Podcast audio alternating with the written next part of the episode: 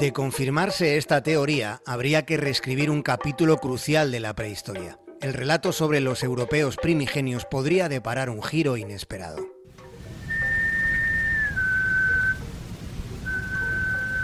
Entra dentro de lo probable que los neandertales llegaran a Europa cruzando el estrecho de Gibraltar y no a través de Oriente Próximo. Esa vía, la ruta oriental, es la que hasta este siglo había tenido todo el predicamento.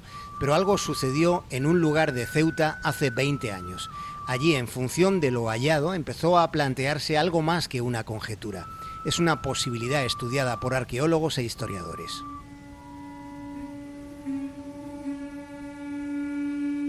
Ese enclave está en el abrigo de Benzú. Está situado en un paraje geoestratégico frente a las cuevas de Gibraltar.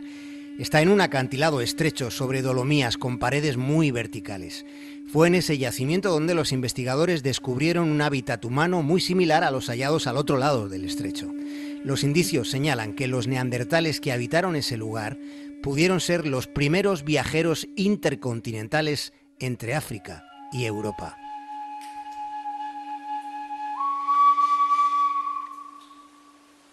y en el interior del yacimiento de Benzú podría estar o haberse recogido ya la demostración de que en el Paleolítico sí hubo contactos entre el norte de África y el sur de Europa.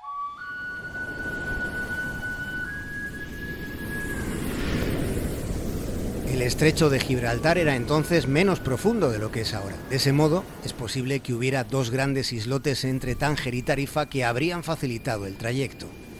La distancia entonces era dos kilómetros menor que la que actualmente separa la península de Marruecos. El segmento de agua durante aquel periodo del Paleolítico era de 11 kilómetros.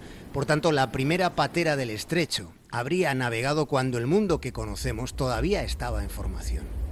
Fue un viaje pionero cuando en la península no había todavía población humana.